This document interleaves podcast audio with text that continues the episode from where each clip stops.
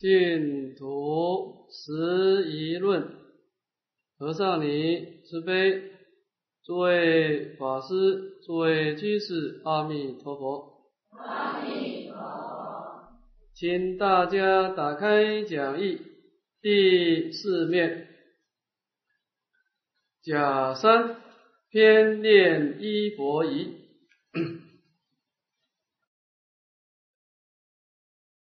佛陀在《法华经》啊，讲到一个寄寿啊，佛陀说是三界无安，犹如火灾，众苦充满，甚可怖畏。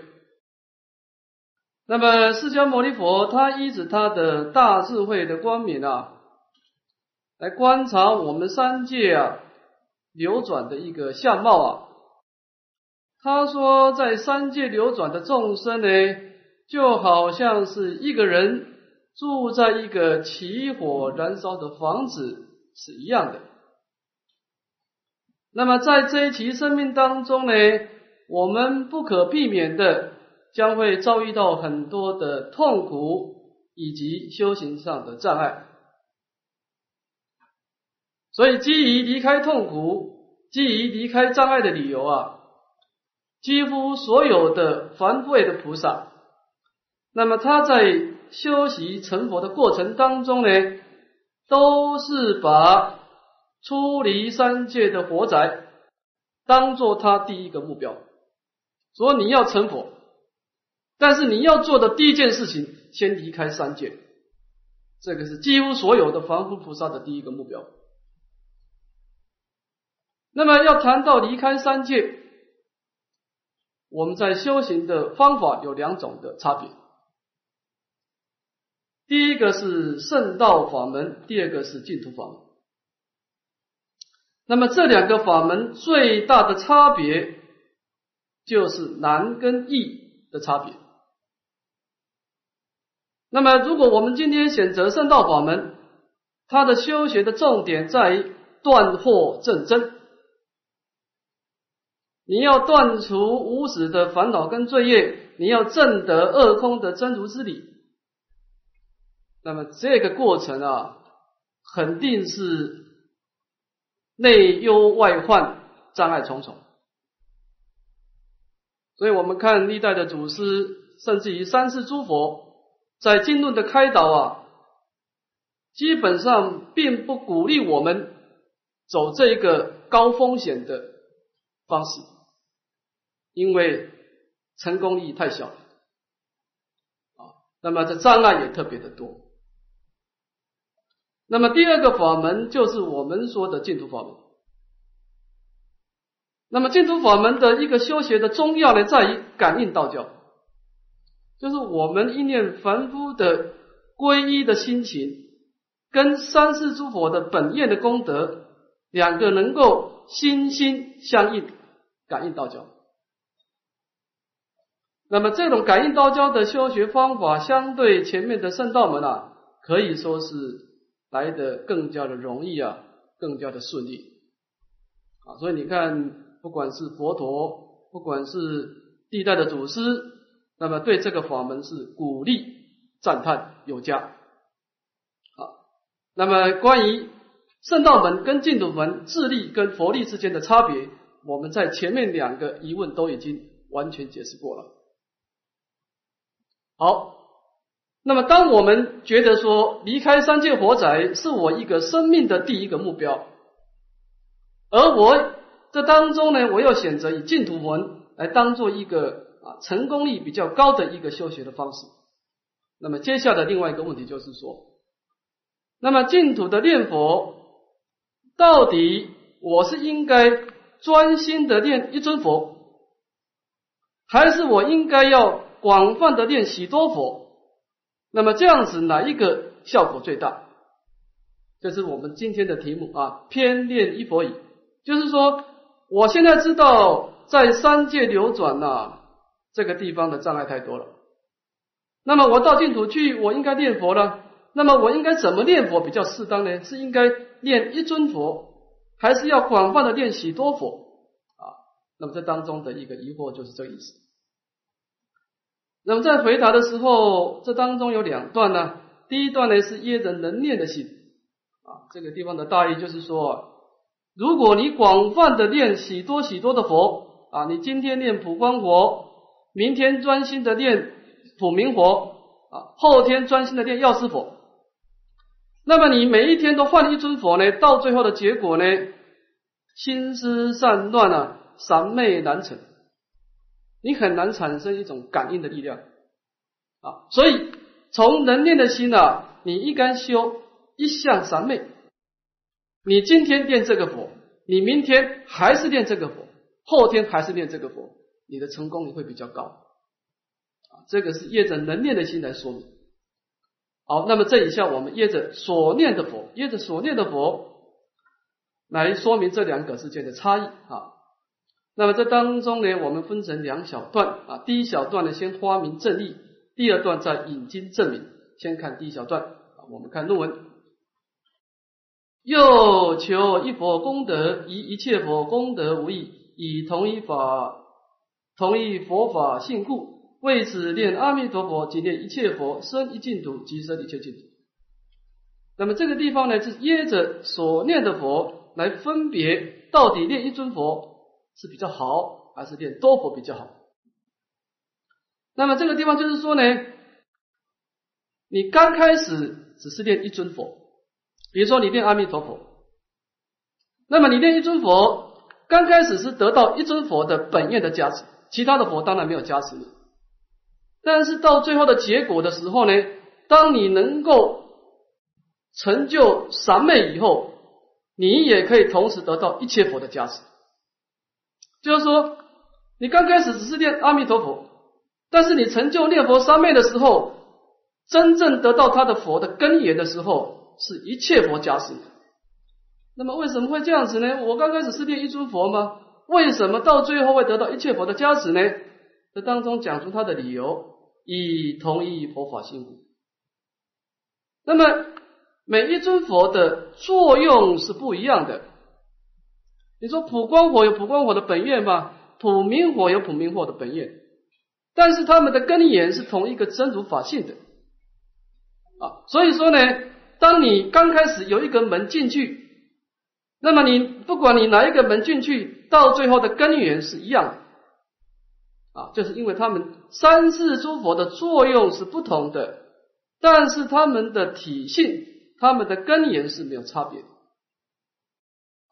那么从这个道理就可以知道了，你刚开始是念阿弥陀佛，得到阿弥陀佛单一佛的本愿加持，但是你最后的结果呢，是成就一切佛的加持。啊，那么你刚开始是生于一个净土，但是当你到了西方净土以后，你也同时可以到达一切净土。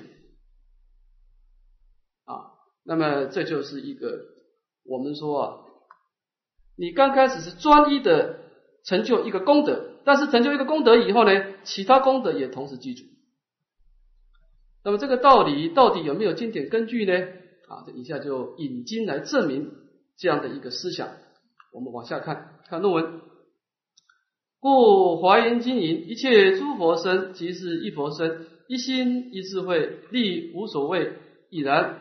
又以：譬如净满业，普映一切水。影像虽无量，本业未成乐。如是无碍智成就等正觉，因现一切刹，佛身无有。那么这以下这个论主呢，就引用《华严经》来证明他前面的观念。他说：“这个《华严经》上说啊，一切诸佛身即是一佛身。那么一切诸佛的作用是有差别的。”你念本师释迦牟尼佛，有本师释迦牟尼对你的本愿加持；你念阿弥陀佛，阿弥陀佛对你本愿加持，这个肯定是不一样。每一个佛的本愿不同。但是等到你能够念到诸佛的根源的时候，它的根源是一样啊。所以说呢，到最后的每一尊佛的最后的根源，它是同一个心念的，同一个智慧，同一个实力。同一个事无所谓，这个根源是一样的。那么这样的道理很难理解了。那以下讲出一个譬喻了，比如说一个天空的清净的满月，那么它呢，普映一切水，影像虽无量。天空中有一个明月，这个明月它可以照在台湾，在台湾当中呢，升起一个水的月月亮的影像。它也可以照在美国，那么在美国升起一个月亮的影像。我们相信它印在台湾的影像跟印在美国的影像是不一样，但是我们从影像当中找到月亮的时候，它的根源是一样。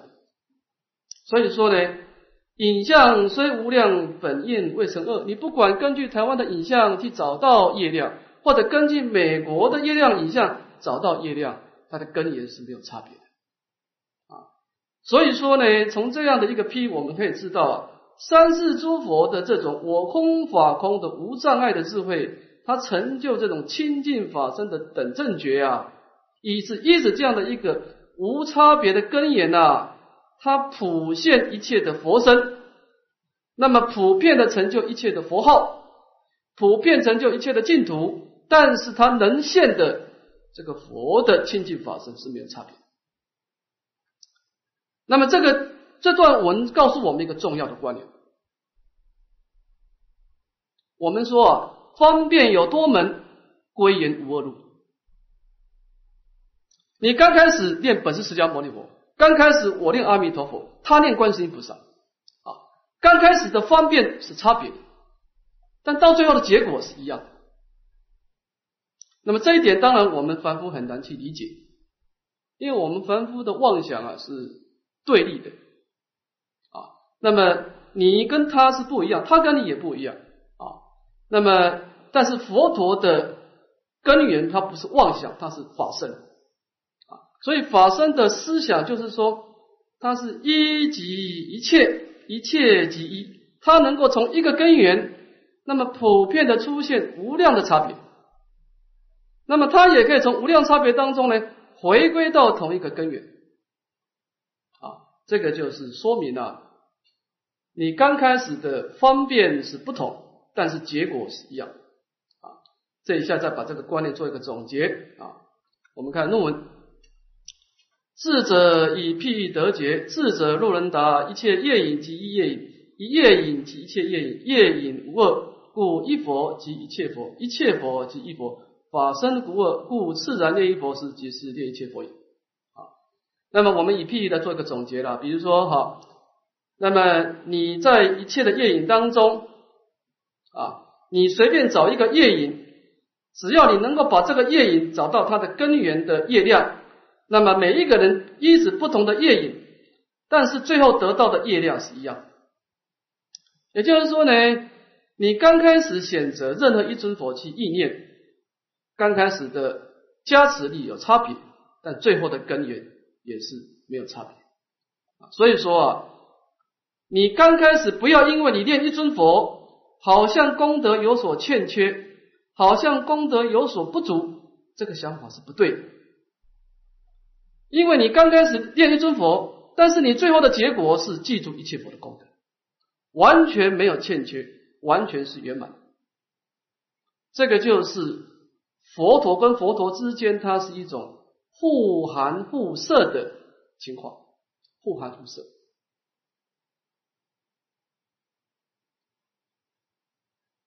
有一个最近的一个数学大师啊，近代的数学大师叫陈省三博士。这个陈居士呢，他是华裔的美国人。那么他在数学当中啊，他研究了五十多年，从二十几岁。对不起，研究了七十多年，从二十几岁到了往生九十三岁，总共研究的数学七十三年。那么他在数学当中最大的贡献呢？他提出的零跟一的理论，零跟一，他认为数学啊，整个数学就讲两个道理，一个是一，一个是零。什么是一呢？一就是动态的。我们看到很多东西啊啊，要应该主动的追求，动态的啊，积极的，叫做一。那么另外一个是属于极静的，我们有时候看到人事的时候不动，这个就是零啊。那么一也可以表示一种刚强的、坚定的，那么零表示调柔的、善顺。那么当然，他这个理论提出来以后，他讲出一个譬喻，他说：“你看一个人的身体的结构就知道，你看我们的外表的皮肤这个肉啊是柔软，但是我们的骨头是刚强，这个就是宇宙间的一个零跟一的配合。如果我们身体是全部是刚强的，那你就很容易受伤，你你整天是伤痕累累。但是我们的身体如果全部是柔软的，你根本连站都站不起来。那么这种零跟一的理论，这两种的思想啊提出来以后啊，对美国的科学界啊产生很大的震撼，特别是对整个太空的发展啊有很大很大的突破。因为西方人是赞叹赞叹积极、主动、刚强，而他往往忽略了柔软的力量、极静的力量。所以陈陈陈景山博士说：“他说啊，我们只看到的活动的一面，积极的一面，但是我们已忽略宇宙间的另外一种力量的存在，那就是一种极静的力量，调走的力量。”他说啊，你看，我们看下雨天，天空下了很多雨，但是这个雨呢，它。它的活动的方向呢？它一定往低处流，就是你刚开始下的时候下在高处，下在高山的地方，但是高山呢，它没办法把这个雨水啊把它累积起来，它一定往低处流。所以低处本身虽然没有能量，但是它有一种吸收能量的潜能。那么当然，他这种思想等于是从一个数学的研究，最后把它达到一种人生的哲理。那么对整个美国的太空的发展啊的技术的突破有很大的贡献。所以美国国会颁给他一个最高的荣誉的终身成就奖啊。那么他的奖金有一百万美金。他把这些钱，他说这些钱对我已经没有什么作用，他全部捐给慈善事业。那么在当时刚好这个国际行星协会刚好在天空当中发明的发现了一颗行星，为了纪念陈景山博士的贡献，就用他的名字来取这个行星的名字。他晚年的时候，他九十三岁往生，他九十二岁的时候就接受人家的访问，说明他一生的成功之道。他说。我们一个人的生命呢是有定数的，你不可能把所有的事情都做好，所以你最重要就是说，你一定要做好一件事情，把一件事情做好。那么把一件事情做好，就是说你刚开始是做一件事情，但是你最后的成功的成功的时候呢，是普遍的跟一切事情相融通的。你看陈景山博士。他刚开始他自己说嘛，他读高中的时候，他说他跑步啊跑不过人家，他说不要说男生，他说他连女生都跑不过人家，他体育不行。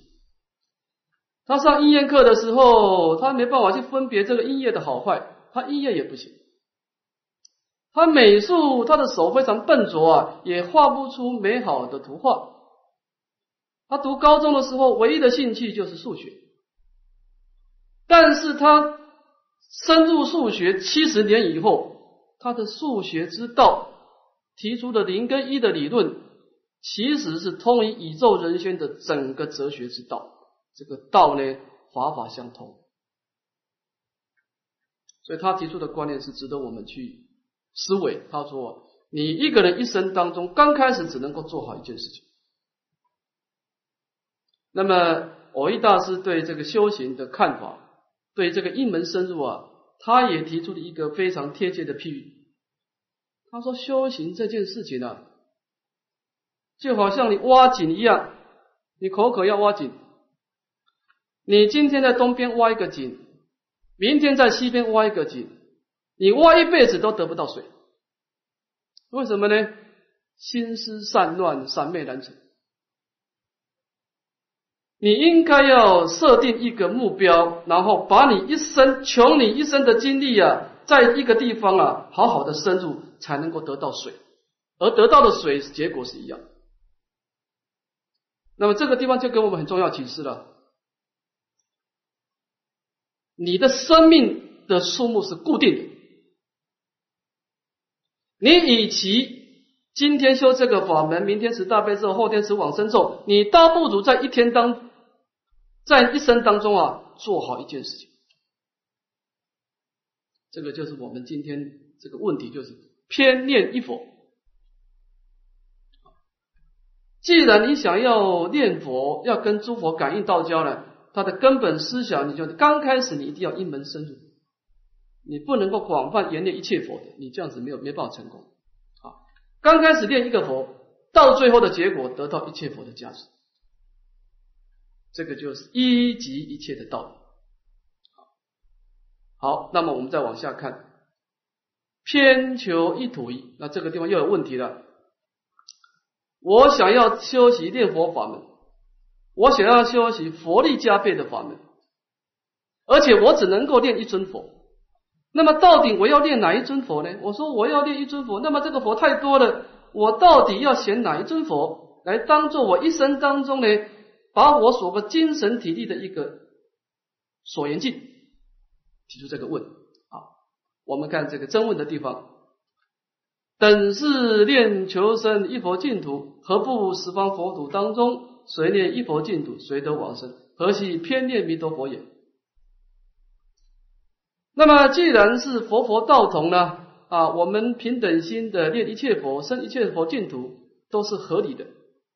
那么这样子的道理，为什么我们在修行当中，我们应该在十方的佛土当中，随便选择一个我们自己喜欢的佛，选择一个我们喜欢的净土，而去念它，而去往生就可以了？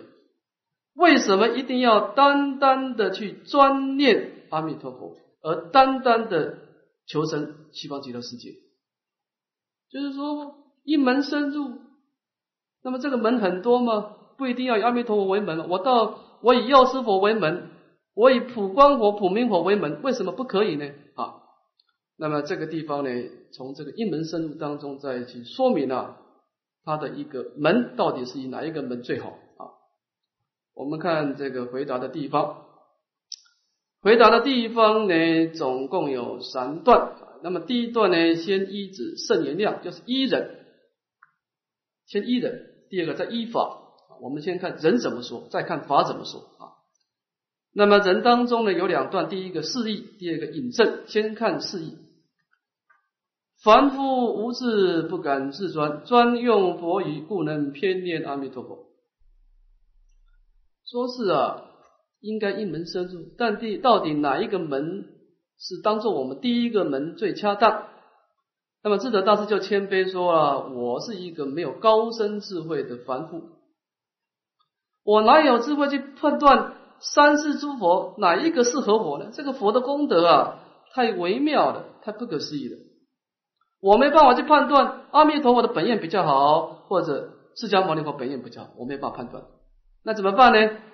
专用佛语，身为一个弟子，我只有尊重师长的教诲啊，依止圣言量啊。那么从师长的教诲当中呢，所以专念阿弥陀佛啊，就是依止人的教诲。那么这个师长的教诲，这个释迦牟尼佛到底有哪些教诲呢？我们再往下看看第二段，因何用佛语？释迦大师一代说法，处处圣教。唯欠众生专心遍念阿弥陀佛，求生西方极乐世界，如《无量寿经》《观经》《往生论》等数十部经论文等，殷勤指受，欠生西方勿偏天也。那么我们今天打开大藏经啊，把释迦牟尼佛这一代的说法四十九年讲经三百余会当中呢，我们会发现一个事实。那么释迦牟尼佛呢，可以说是。处处圣教，唯欠众生专念阿弥陀佛，专生西方极乐净土。在日本的学者的研究啊，在释迦牟尼佛的教法当中呢，在藏经当中呢，有一百一十几部，一百一十几部讲到阿弥陀佛的法门，这个比例太高了啊。那么这以下讲出比讲出这个例子了，比如说《无量寿经》啊，《发菩提心》一向专念阿弥陀佛啊，《观经》它的修行也是观想阿弥陀佛的义正庄严啊，《往生论》他修五念法门啊，礼拜、赞叹、作愿、观察、回向，他的所言境也是西方的阿弥陀佛。所以说呢，可以说是数数十部啊，乃至于一百一十部的经论呢，都是劝我们。那么念阿弥陀佛，那么往生西方啊。那么这个地方一直圣言量来加以说明啊。这个意思就是说，我们在做一个比较重大的判断的时候啊，我们不能相信自己的分别心。你看，我们要知道我们的分别心是怎么来的，说是根尘世。我们的分别心呢，是六根接触六尘的碰撞，六根六尘碰撞以后呢，产生一个生灭的心识。所以我们的心事呢，是受着环境的影响，因为你的产生是根尘的碰撞才产生心事，所以你的判断力一定依止当前的环境的影响。所以我们重大的抉择，一定是依止圣言量。你看这个台湾的道，台湾高雄南部有个道场，他就提倡大家念南无毗卢遮那佛，这样子就是自作主张。因为你看，你看所有的经论地带的祖师，没有人提倡这个法。那么这样子呢，就是说，你这个修行呢，一知山上路，须问过来人，啊，一定要有一种。佛陀祖师的尊贵的传承啊，那么这个就是说，因为太多人弘扬阿弥陀佛法门，也太多的祖师弘传，那么从这个地方呢，我们只要好好的遵从历代祖师所走过的路就可以了。那么这个地方是从人的角度来说明，当做以释迦牟尼诶诶阿弥陀佛的法门当做第一个佛的理由。我们再看第二个。那么前面是依止人呢啊，依止圣言量，这一这一下依止法，我们也可以依止这个法义的抉择来说明呢，以阿弥陀佛的所言尽是最恰当的啊。那么这当中有三个理由，我们先看第一个理由啊，又弥陀佛别有大悲四十八愿接引众生，第一个理由。就是说，我们生死凡夫，我们真的在修行过程当中呢，要祈求诸佛的本愿的加持。离开诸佛的本愿加持，实在是障碍重重。那么，到底要以哪一个诸佛的本愿来当做第一个所缘境呢？阿弥陀佛的本愿呢，特别的殊胜，特别他在四十八愿当中的第十八愿，所谓的临终接引。啊就是说，设我得佛，十方众生自心心要一生我国，乃至十念，若不生者，不取正觉。这个十念必生愿。我们看到其他的诸佛的国土啊，你要到他的国土去，都是你要自己的力量卸脱三界的业力才能够到达，没有说是。哪一个佛说临终的时候，阿弥陀佛以诸圣众现在提前来接引你去的？因为阿弥陀佛的本愿当中呢，他有临终来到三界接引的业力。那么在这个时候啊，我们临终的时候内忧外患呢，啊，阿弥陀佛的开示未到啊，所以这第一个理由，他有临终的接引。再看第二个理由。又观经云：阿弥陀有八万四千相，一相有八万四千毫，一毫放八万四千的光明，遍照法界，念佛众生，摄取不舍。若有念佛者，机感相应，决定得胜。那么前面呢是耶者临终的接引啊，我们在念阿弥陀佛的时候啊，那么有阿弥陀佛的临终接引啊，这样子的成功率比较高了。那么第二个是耶者现身的安乐啊，现身的安乐啊，就是说，身为阿弥陀佛呢，它的一个特色呢，它有八万世间的相啊，那么相当中有八万世间的微妙的毫。而且每一个好当中呢，有种种的光明啊，来骗照念佛众生。也就是说呢，这个是出自于阿弥陀佛第三十三愿啊，光明的摄受啊，就是你意念他的名号，阿弥陀佛就以光明来照射我们，使令我们身心调柔，业障消除。啊，这个在在这个。念佛感应的故事当中啊，有一个事情我们提一提啊，在这个大陆啊，江苏省啊，民国初年的时候，大陆江苏省啊，有一个厨师，这个厨师啊，他以前做荤的，那么做荤的后来当然就是造了很多杀业了，后来他就改做素食，那么做了素食以后呢？他一方面做素食，一方面只要哪一个地方有念佛打佛七啊，他就去参加。他要早上早餐到午餐啊，那么午餐做完以后啊，晚上没有事啊，就到这个殿大大殿去啊，随喜念几之下啊，只要大陆各地有地方念佛，他就参加啊。那么几年下来以后啊，这个时候他一个大儿子啊生了病。生了病的时候啊，在往生之前啊，就经常做噩梦啊。晚上睡觉的时候啊，手又抓，脚又踢的，非常不安宁。那么这个大儿子有一天就醒过来，跟他父亲说：“他说我这段时间啊，经常有人在睡觉的时候干扰我，非常痛苦。后来昨天晚上那个干扰我的那个人终于出现，他跟我讲说。”我前生啊，造了很多的罪业啊，那么今生要往生的时候就有这种痛。那么我问他说应该怎么办呢？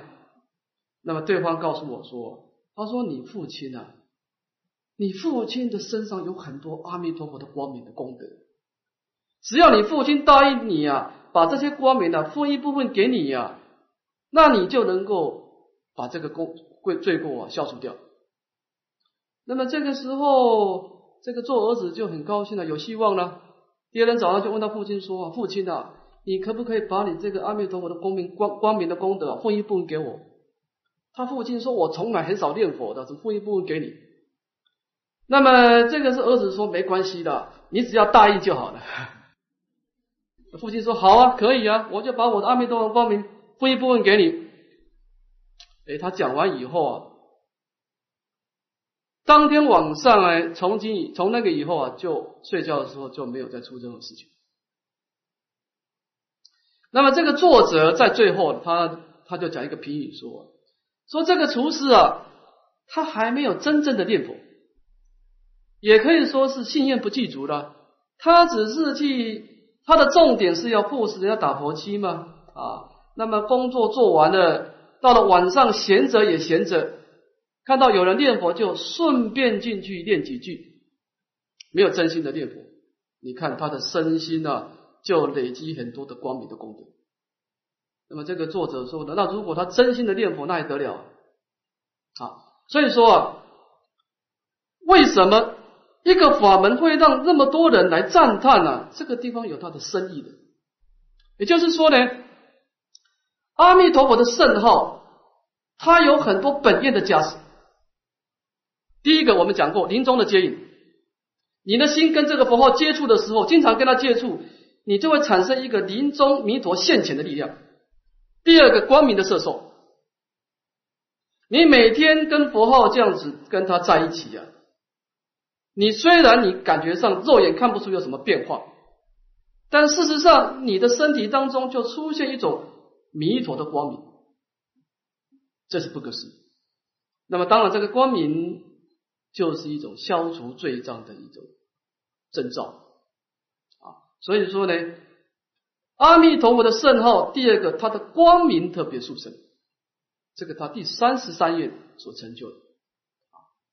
我们再看第三个理由。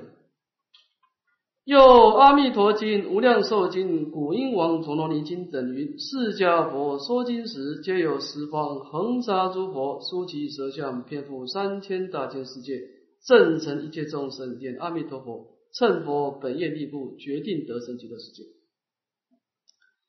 那么这个是讲到十方诸佛的称叹。说是为什么我们今天要一门深入，就一定要以阿弥陀佛为当第一个门呢？因为我们看《阿弥陀经》《无量寿经》《古印王陀罗尼经》啊，就讲到，只要释迦牟尼佛在赞叹阿弥陀佛功德的时候啊，讲到最后都有十方诸佛的现前啊，来证明这个只要念佛的众生啊，一定可以成就弥陀本愿的摄受，而使令业障消除。乃至于往生净土。那么这个地方的意思就是说呢，一个法门能够得到十方诸佛的赞叹，表示这个法门的一个普遍性，三根普被，立顿全收。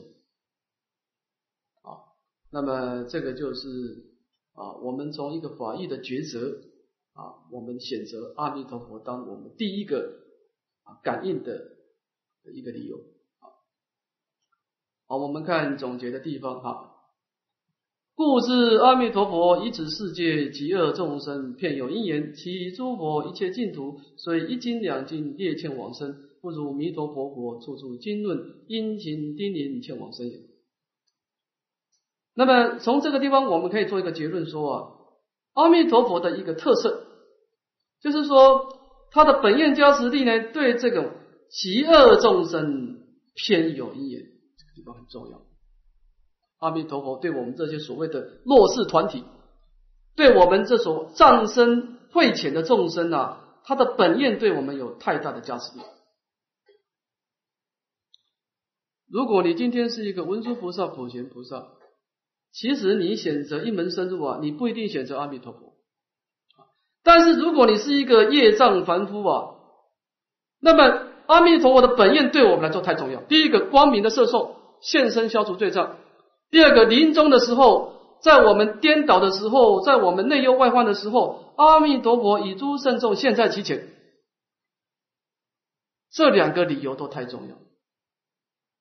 所以说，他有这个愿力，就对我们来说就有特殊的意义啊。那么，在其他的诸佛当中呢，很少有佛陀能够有这样的一种特殊的价值啊。这就是为什么啊。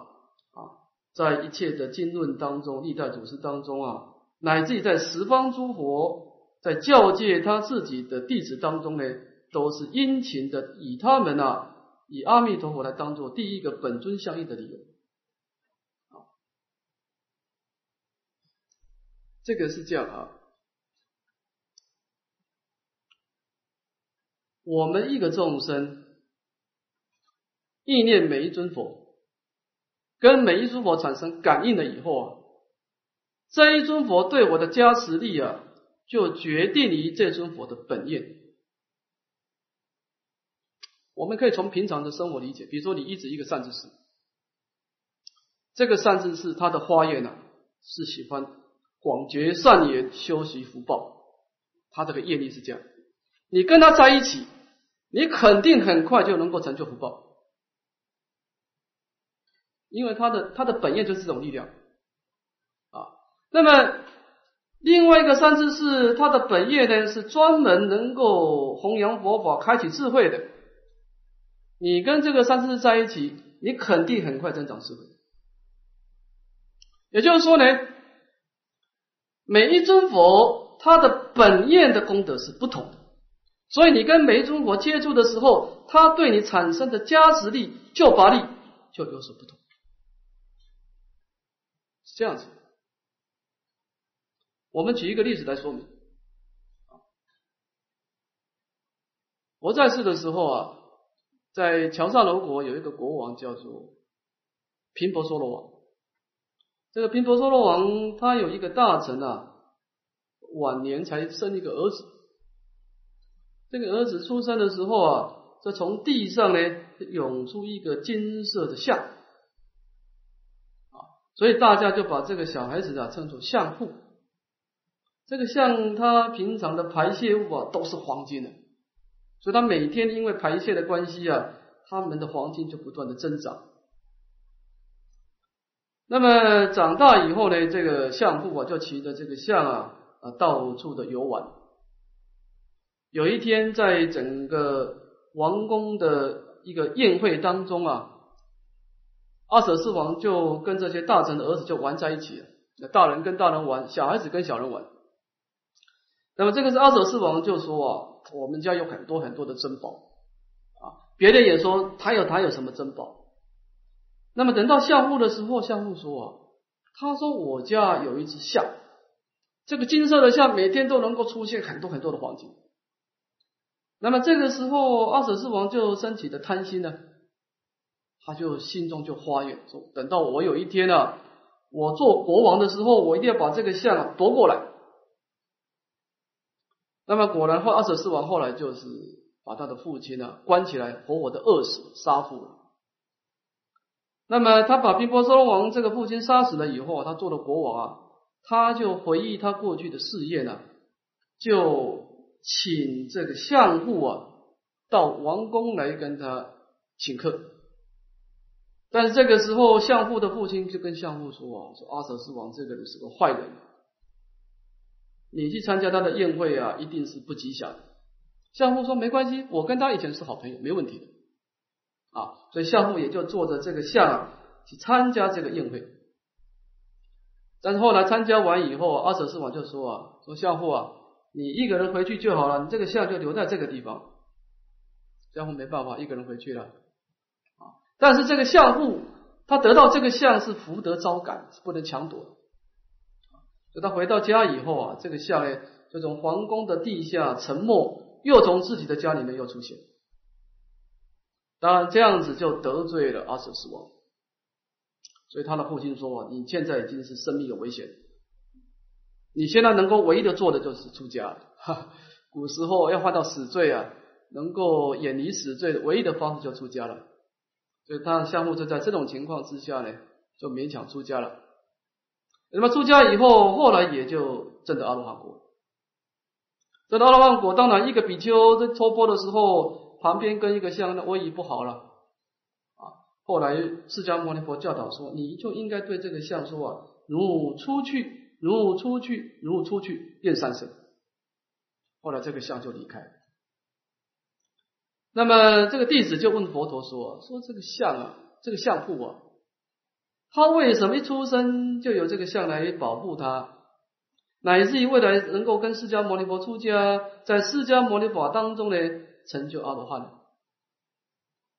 佛陀说啊，在迦舍佛的时代，有一个商人，这个商人经商圆圆满以后啊，就得到很多的财宝。那么这一天他要回家的过程啊，经过一个寺庙。那么他就有这个法师讲经啊，他偶然就到里面去听经，听了以后起欢喜心。当他们离开的时候，到大殿去拜佛啊，礼献三宝。这个时候，他发现在这个本尊的迦舍佛的旁边啊，有一个当来下生释迦牟尼佛，当来下生。我们知道哈，所有的贤劫千佛来到人世间呢，都是先在斗率天，然后乘六曜白象而降啊。那么，但是他这个当来下生这个释迦牟尼佛的像啊，他是有一点剥落了，所以他就出钱把这个像啊做个修整，顺便把这个像上面的当来下生释迦牟尼佛也做修整，再安上黄金。所以他那个时候啊，跟释迦牟尼佛结缘，跟释迦牟尼佛成的六爻白象结缘。所以你看，生生世世就招感相的出现。乃至能够得到释迦牟尼佛，他出现的时候，跟他出世做他的弟子。最后在释迦牟尼佛得度。所以就是说啊，这个法界有三世诸佛，每一个佛都代表一个一种加持力，而这个加持力的来源是在在本愿。你看，释迦牟尼佛刚好有本愿要来到娑婆世界，而这个相悟又刚好结缘结缘的结结到的是释迦牟尼佛，刚好机感相应就得度。所以你说一切法因缘生嘛？当然，因缘是你决定的，因缘是你的心来引引导的。你今天跟阿弥陀佛的圣号不断的跟他结缘，一次又一次的意念他，那么这个阿弥陀佛他对你产生的力量呢，就产生四十八种力量，四十八愿，包括了现身的光明的照射，也包括临终的接引，乃至于包括他很多很多的功德，而。在整个三世诸佛当中的本愿当中啊，对我们末法的极恶众生来说啊，阿弥陀佛的四十八愿对我们啊是最有效效力的。这个就是为什么我们刚开始以阿弥陀佛当本尊的理由啊，因为他的本愿殊胜。好，我们先讲到这个地方。